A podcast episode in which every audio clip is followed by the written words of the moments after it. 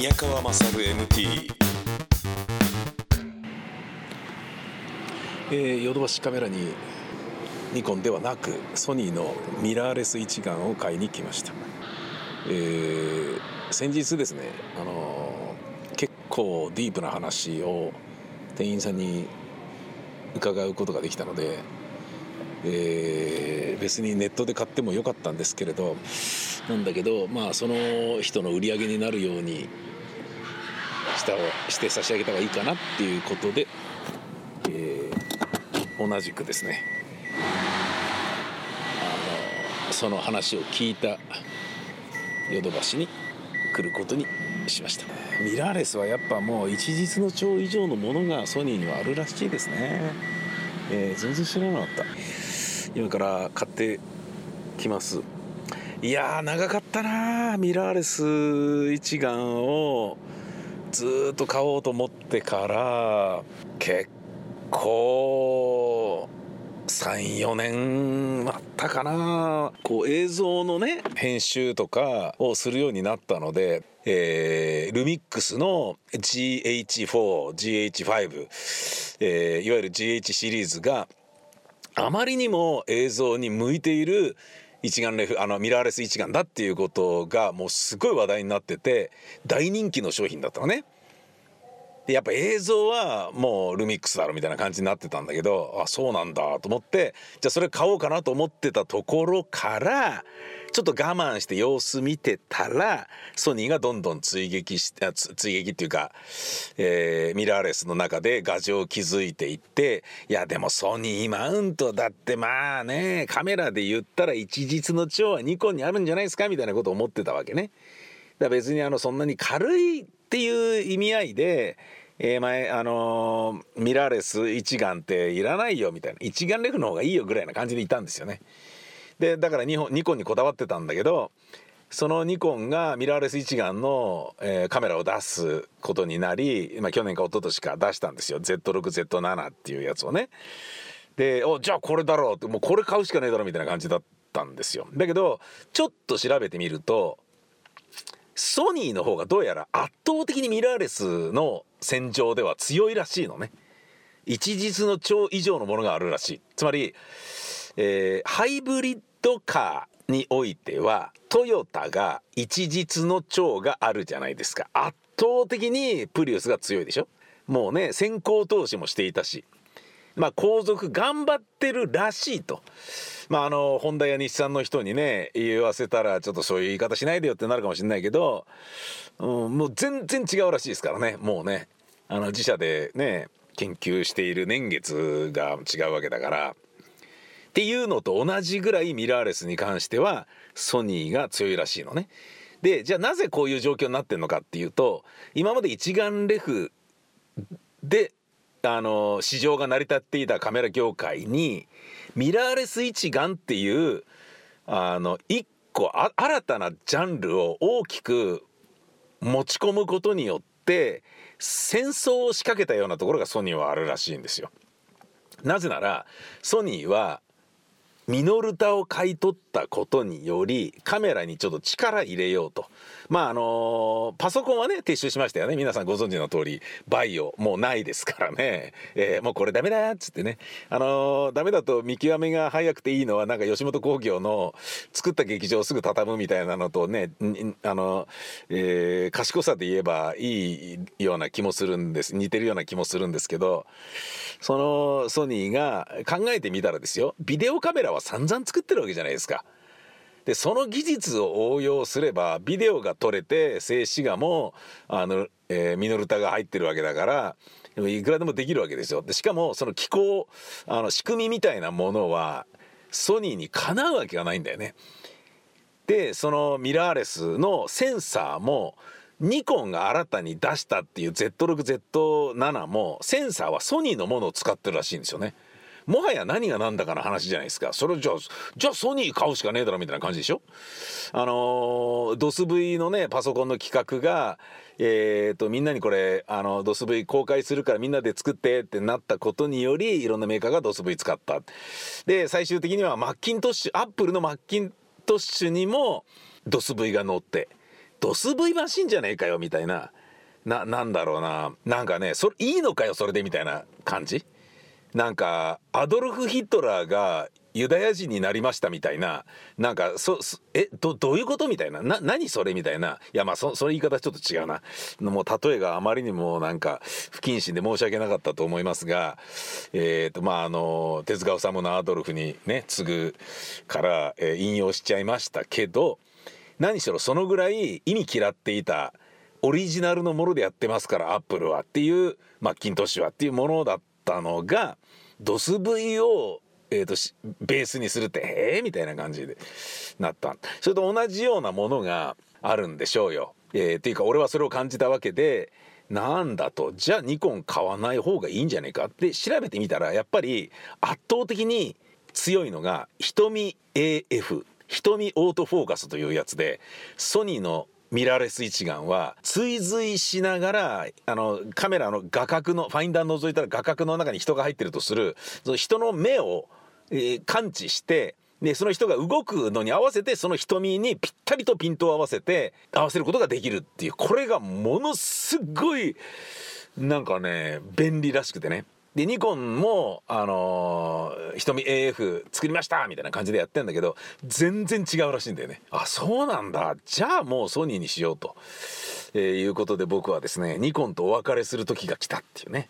えーそういう感じでございますよ。これからね、まあ、一からレンズを揃えなきゃいけないっていうのは大変だなと思うんだけどでもミラーレス一眼でソニーが瞳オートフォーカスってことはねこれからなんだろうな、まあ、子供は大きくなっちゃいましたけど孫ができた時に赤ん坊取るとかいう時に赤ん坊なんか全然ピント合うの待っててくれないからクシクシクシとかって適当に押すしかないんだけどまたピンボケだみたいなのがあのデジカメとはいえあるわけですよね。だけどフィルムの頃みたいにあの1回押すと100円かかるようなぐらいな感覚であのなんだろうなシャッターを押すのに勇気がいったフィルム時代とは全然違うのでそれでもねまだ良かったんだけどもう今度はもう瞳オートフォーカスだから合うわけですよ。瞳 AF の A はオートで F はフォーカスですよ。言っときますけど瞳アナルファックじゃないですからね。言っときますけど。AF と言ったらいやらしい人はアナルファックかと。瞳アナルファックって意味わからないっていうふうに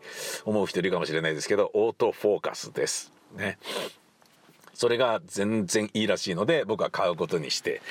でそれをちょっと買いに今来たということです。買おうと思ってるのはアルファ7 3そしてレンズは、えーいく3本ぐらい考えてるのがあるんだけどそれを選ぶ、えー今日実機を付け替えてね、えー覗かせてもらったりシャッター切らせてもらったりしてよしこれにしようとかオートフォーカスの速さがどうであったりとかねそんなのを見て決めようと思っております。じゃあ行ってみます。目崎正明ハッピーウェッジ。目崎正明です。アシスタントドキドキキャンプ佐藤光晴です。今日もニュージーランドについてのお話です。目崎正明ハッピーウェッジ。さあということでこ今月は目崎さんどんなお話でしょうか、でね、えー、と今月はねニュージーランドの話しようと思うんですけどニュージーランド、はい、ニュージーランドニュージーランド。ニュージーランドっていうと、はい。何があるんですか？ニュージーランドニュージーランド何想像されます？えーニュージーランド？ラグビーでこの前強かったとかですかね、うん。なんかあとはあのーこれイメージがちょっと違ったあれなんですけど語学留学とかで、うん。えー短期の語学留学に友達が行ってたなっていうなんかああなるほどね。イメージですね。うん。うん。でねニュージーランドってね結構近い感じしません？なんか、はいなオーストラリアのちょっとねちょっと隣みたいなね、はい。結構ねオーストラリアからも遠いんですよ34時間かかるんですよ。えあそうなんですか？だ。から日本から行くと直行便でもね10時間11時間ですよ。あそんなかかるんですか？うんだからヨーロッパ行くのとあんま変わんないですよ。ああ全然違ったイメージが。うんそう結構遠いんですよへえ。だからあんまりね気軽に、まあ、日帰りとか絶対無理ですけどそそんなちょこっていう場所でもないんですよねだからある意味だって日本からの時差もね、えっと、4時間ぐらいあるんですよへえ。4時間ですよ、はあそうですか。うんもっとなんか なんて手前っつったらですけどそう気軽に行ける印象ですけどね。はい。うんうんででね人口も、えっと数百万人しかいないのかな。でよく言われるのがその人口人間よりも羊の数の方が多いっていうね。ああ羊の印象は確かに、うん羊のはいとか、まあやっぱりあの自然がやっぱりすごい残ってるのとああとは多分火山がねあの結構あるんで。でそれがねあのその12月にねまあ、噴火したっていううん話もねはいありましたけども。でいやこれね実はそのなぜ言ったかっていうとあの、まあ、友達のねその、まあ、日本の友達の,、あの家族があの今1ヶ月ぐらいニュージーランドであの滞在してるから、そう遊びに来ないみたいな話になって、で全くニュージーランド行こうとか1ミリも考えてなかったんですけども。でもなんかそういうこと言われたら、うん。おニュージーランドかと思ってなんかこう調べ始めたんですよ、はい。まあニュージーランドは1回行ったことあるんですけども、でもその時本当にオークランドに乗り継ぎで 2, 2日ぐらいいた程度だったんで大して見てなかったんでね。だからあこれもいい機会かなと思って。はい。であの Airbnb ってね、はい。あの知ってます？知らないです。あ知らないですか？いわゆる民泊ですよ、はあの民泊の,、はいあの世界中で自分の本当に例えば一部屋だったりとかはい。から、まあ、家全体をその民間同士でこう貸し借りをねするプラットフォームを作ってるのが Airbnb なんですよ、はい。だからそれが今実はもう巨大産業になっていて、結構僕海外に行く時とかでもあの普通にまあホテルを取る時もね当然ビジネスとかでありますけども、うん。やっぱね結構 Airbnb とかを活用するとあのーまあホテルじゃないんですけど、うん。やっぱり結構大きな家だったりとかまあ大人数で行く時なんかねもう全然お得だったりするんですよ。でそのまあ僕の友達もやっぱり1ヶ月滞在するってことなんで、はい。あのオークランドの郊外の、はい。そのまあ家をねプール付きの家ですよ。へああそこを借りてでも全然安い。多分ねそこなんかは下手すると1日1万もしないぐらいの、え。うんそんなちゃんとしたプところが。プールにジャグジーとかついてるんですよ、ええ。ああそういうとこですよ。だってもうみんなほとんどねあっちの方はプールとかついてますから。そうかまあそうか土地が広いのか。うん。で特にちょっと郊外になるとね、はい。うん、いくらでもそんな家あるんで。で余ってるからだからいっぱい出てくるんですよ。でそこにじゃあ遊びに来ればいいじゃんみたいな話になって、はいで調べてたらこっちの家の方がいいじゃんみたいな話になってきて。もっといいよくてね。ここのこっちのかっこいい家じゃんみたいな話になってきて。はいはい。あじゃあこっち行こうみたいになっおてー。だんだん話が盛り上がってきて、はい。でじゃあでその1週間本当はねそこずっといようと思ったんだけども、はい。ちょっと週末の方だけそこの家が取れなかったんで、じゃあ週末はちょっと別のとこ移動するかと思ってね。で他の場所を探してたら、はいやっぱニュージーランドは火山があるんで、うん。まあ、僕としてもちょっと地熱のなんか近く見たいなと思って、はいはいはい。でロトルアっていうそのオークランドからね車で3時間4時間ぐらいかな、うん。かかるとこなんですけども、はい。そこで宿を取ろうと思ってねうん。でこう探したんですよ。で最初そっちも Airbnb とかで探したんですけどその辺はねあんまり家がないんで、あうん、どっちかというとやっぱホテルみたいな、まあ、あのホテルとかうん。ゲストハウスみたいなのが多かったんですよね。ーはい。で1個だけそのねロトルアってとこからまたさらに20キロぐらい行った、うん。もう本当に何にもないところ。山の中にうんそのホテルというかロッジがポツンとあったんですよ。怖いな。でもう周りだから十何キロぐらい何もない感じですよ。でそこに行ったらえっとね2500ヘクタール。っていうとえっとね東京ドームが500個分ぐらい いやもうわけわかんないですねわもうけわかんないそうなると。どっからどこも見えてる範囲全部みたいな。わかんないところですだってで入り口のねだって門がゲートがあってね。ゲートでこ「ここです」とかってピーとかっつってであのインターホンがあるわけですよ。でドアピーって開いてね。で当然レンタカーで行ったんですけども、はい。あじゃあこう行ったらこの後あの道右曲がって奥の方まで大体10分ぐらい行ってくださいとかっつって。えー、中入ってから？そう。えーこの続きはまた来週です。さようなら。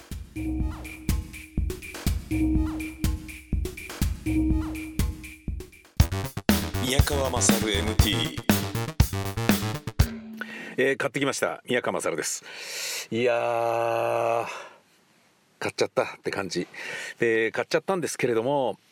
えー、とレンズも1本買ったんですね。カメラっつってもあのレンズが別なんですよ。ボディだけっていうやつで20万円ぐらいするんですね。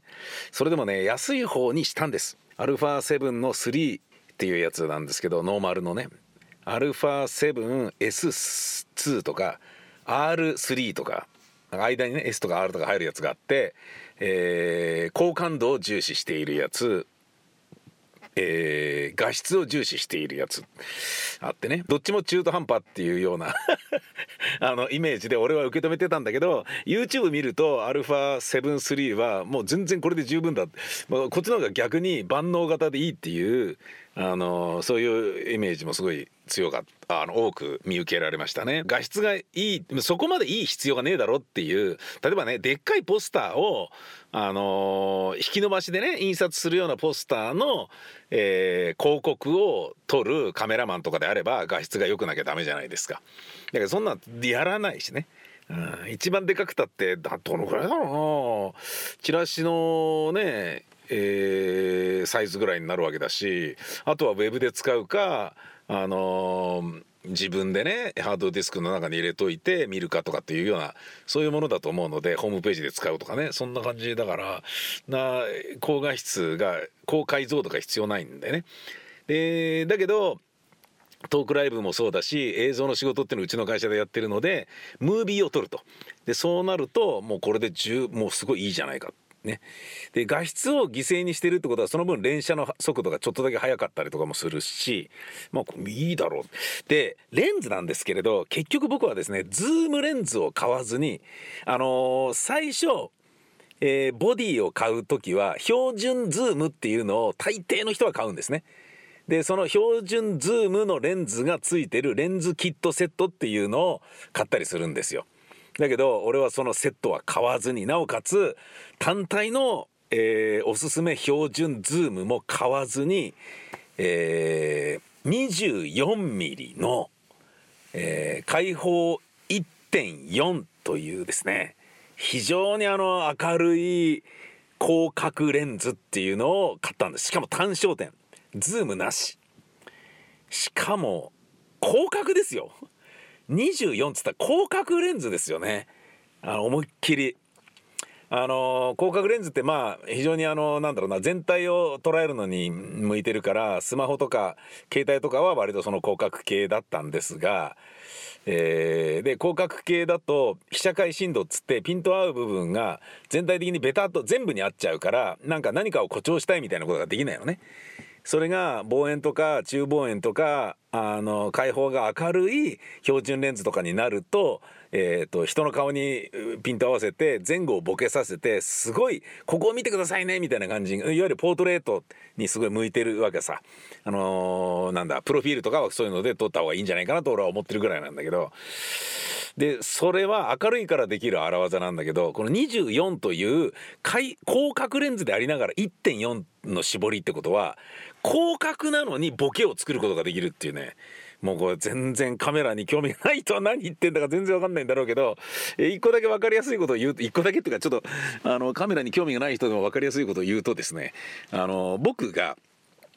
えー気に入ってるのはもうこれが何しろもうもう誰もがおすすめするのが瞳 AF ね、えー瞳 AF あのオートフォーカスね。うん。アナルファックじゃないですよ、えーこれがすごいしかもコンティニアスで追随するわけですよ。なあの画面上で画角の中にいる人が動いてもその人の目に合ってるあのピントがずっと合い続けるんですよ。追い追いかけ続けるんですよ目を。これがすごいんですよ。横向いてって片目だけになったら片目にだけに合うとかね。後ろ向いたらあれって一回見失ったかなと思うんだけどもう一回前向いた時にはピッバチッともうすでにすあのこっち向いた時の目が画角に入ってきた時にもうすでにその面にピントが合ってるっていう。これは素晴らしいですよね。顔にピントが合うものってのはあったんですよ今まで。でも。だけど瞳に合うってことはあの被写界深度が浅いものだと顔に合うだけだったら鼻にあったりほっぺにあったりして目がボケてんじゃんみたいなことよくあるんだけど目に合うってことはボケてるように絶対見えませんからね。これすごいでしょ？で俺があのまたあのカメラファンしかわからないような話に行きそうになってますけど、えーそれを止めてちょっと分かりやすい話に持っていくとですねあのー先日僕が説明を受けた店員さんが「ちょっと瞳フォーカスやってみてくだ瞳オートフォーカスやってみてくださいよ」っつってあの僕の顔にちょっと狙ってみてくださいよっつってやったのねでやったら本当にすごいのよ。ですごいでしょ？っつって言ったらその店員さんが動くわけですよ。俺がカメラ構えてファインダー覗いてその店員さんの顔を狙って半押しするとオートフォーカスが効くでしょ？でピピッとこう目にピタッとこう合うわけよ。小さい四角がね。してしたら彼が「どうですか?」こうやってね。こうやって動いてみて「どうですか？どうですか？合ってるでしょ？追いかけてるでしょ」っつって。なんかねあのピエロのように動き回るんですよ。なんか。それがねすっげえ面白かったんだよね。すっげえ欲しい。どうですか？ほらね、で、特にね、こう前後のね、あれにね、強いんですよ。前後のあの、これにね、もうすごい強くないですか？とかって。すごい、確かに強い、すごいねって言ってんだけど、その人が、その画角の中ですごい動いてるから、すごい面白いんですよ。しかも、瞳オートフォーカスだから、瞳を動かさなきゃいけないから、顔をすごい動かすわけですよ。だからね、なんかね、一人イグザイルダンスみたいな感じになっちゃってんのとかがね、もう超面白かったんだよね。でね、今日ね、行ったらね、その先日ね、その説明をしてくれてた人がいなかったのね。で、じゃあまあ別のね、店員さんでいいかっつって、あの、買ったんだけど、で、終わってみたら、あの、その人が、あのーあどうもこの間は」っつって「買い買いに来ました。どうもありがとうございました」とかって言った。でその人が呼ばれてて「おちょっとあのちょっと来て」とかって言って。であの「じゃあどうもありがとうございました。また何かあったら来てください」って言われて「はい」っつって。でその人が何呼ばれたのかなと思ってそこに見に行ったら見に行ったらっていうか帰り際にちらっと見たらその人またあの別の人の瞳オートフォーカスのファインダーの中で「どうですか？どうですか?」って動き回ってたっていうね。一人イグザイルをやっていたっていうね。何なんだと思って。で俺これで思ったのはあの人は瞳オートフォーカスの係の人なんじゃないかっていうことを思ったのねまずね。だけどそんなことないよな。なのになんで呼ばれたんだろうなと思ったのよ。ね呼んだ人がその近くにいたわけよ。でよく見たらその人はすげえ目が細かったんだよね。だからもしかしたらあのもしかしたら目が細いということで瞳オートフォーカスが反応しないかもしれないまあそんなことないと思うんですよ。ソニーの技術で言えば。反応しないかもしれないということを一応危惧してちょっとパッチリお目目の、あの、俺に応対してくれたら、どうすかどうすかって一人イグザイルの彼がやってたのかなっていうようなことがちょっと思ったりするんですけどね。すんごい顔を動かしてたよ。画角の下の方に行ったりとかして、すっごい動かして、面白かったんだけどね。だそれもちょっと僕はだからね、あの、これからやってみようと思いますよ。で誰かにやらなきゃいけないわけでしょ？家族に向けるのか劇団員に向けるのかねそんなようなことで瞳オートフォーカス、えー素晴らしさをね堪能してみたいと思います。ともあれ私、えーいきなりですね久しぶりに高い買い物をしちゃったという感じでございます。宮川勝 MT すげえいい感じです。まずですねとっても軽い。もう今片手でねマイク持って片手でカメラ持ってますけど。めっちゃ軽いですね。思った以上に軽い。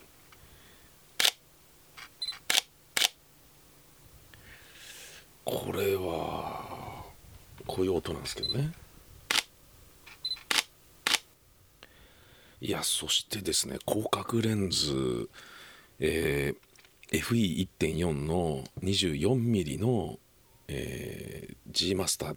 ていうやつを買ったんですけど。あのめっちゃ高いレンズなんですけれどこれもすごい秀逸でえーっと1.4の開放でこんなに明るいっていうのと広角レンズなのにえーっと手前のものにピントを合わせるとボケるんですよね美しく。広角でこんなに望遠レンズで撮ったようなボケを出せるってすごいな。でこう被写体とレンズとの距離がすっげえ近くても大丈夫ってこうなんかマクロじゃねえかってぐらい近くてすごいな。なんですけどまあ単純に私があの今回ですね、えー残念。買って、えーまあ高い買い物ではあるんですけれど3年4年ぐらいずっと迷ってましたんで何にしようかなと。でねあのあえて仕事でも映像とか写真とか使ってるんですけど古い機材を使ってることによって、えー我慢した時にね我慢すればするほど買った時のカタルシスが大きいだろうと思って我慢していた甲斐があったっていうところはあるんです。ただ金額的に言えばねやっぱそんなね大人買いできてねいいなみたいなねふうに思う人もいるかもしれないけど実際ねすっげえ我慢もしてたしもうこれを売ってこれを買ってこれで映像とカメラを両方撮りますみたいなやりくりをですねもう7年前ぐらいからずっと7年前ぐらいからやって、えこらえてきた分だけねここでねバシッとお金使うのはまああのなんですかねカメラ貯金みたいなことをしてきたようなものでもあるので、えー自分の中では、まあ、買っちゃったっていうのはありますけどよよかったなと思うんです。ただ一個残念なのはですねえーっと説明をしてくれたあのー量販店のですね店員さんが、えーじゃあちょっと僕何しろソニーという、えーマウントに E マウントに行くのは初めてなんでレンズも一から買わなきゃいけないんですねつって。本体もグレードが全然よく分かってないんで教えてもらっていいですか？つって「あ分かりました」つって。パンフに書いてきますね。つって。アルファ9が、えーこのぐらいでアルファ92が、えー一番高くて58万円ぐらい。アルファ7の R4 が42万円。アルファ7の R3 が31万円。アルファ7の3が21万円ぐらいになりますね。アルファ7の R2 が21万円みたいな感じで。あじゃあもうじゃあもうアルファ7の3で十分いいだろうと、えー21万円というですね。まあそれでもねあの僕は安いと思うんですけどね。まあなんだろうな。趣味で買うっつったら高いでしょうけれどこう今いじった限りではねすごいいいなと思ってでまあそういうの書いてくれた時にあそれとですね1月13日までキャッシュバックがありますのでその金額書いてきますねっつってキャッシュバックが該当する機種に関しては書いてくれたのね。で39万円の α9 はつって、えーこんな感じですねつって書いたのが3万円って書こうとしたと思うんですけど3と書いて0を4つ書いてその後に「万」って書いてるんですね。で僕が買う21万円の α7-3 というのはまあ買ったんですけどキャッシュバック、まあ、彼が書いたやつだと CB20000 万と書いてあるんですね。数字が2000 20000と書いてあってその後に漢字で万と書いてあるんですね。えーこれつまりキャッシュバック2億円ってことだねと。2億円キャッシュバックだよ。買えば買うほども儲かるよって思ったんですけど2億円戻ってこなかったんですよねいろいろね買った後によしじゃあキャッシュバックやるぞっつってね銀行口座を登録したりとか結構面倒くさいことやらされるんですけどそれでもえー2万円としか書いてなかったんだよな。あの店員に騙されたよ。2億円キャッシュバックって言ったじゃないかよ。2億よこせよって。今からちょっと怒りに行ってきます。え嘘です。ごめんなさい。また来週です。さよなら。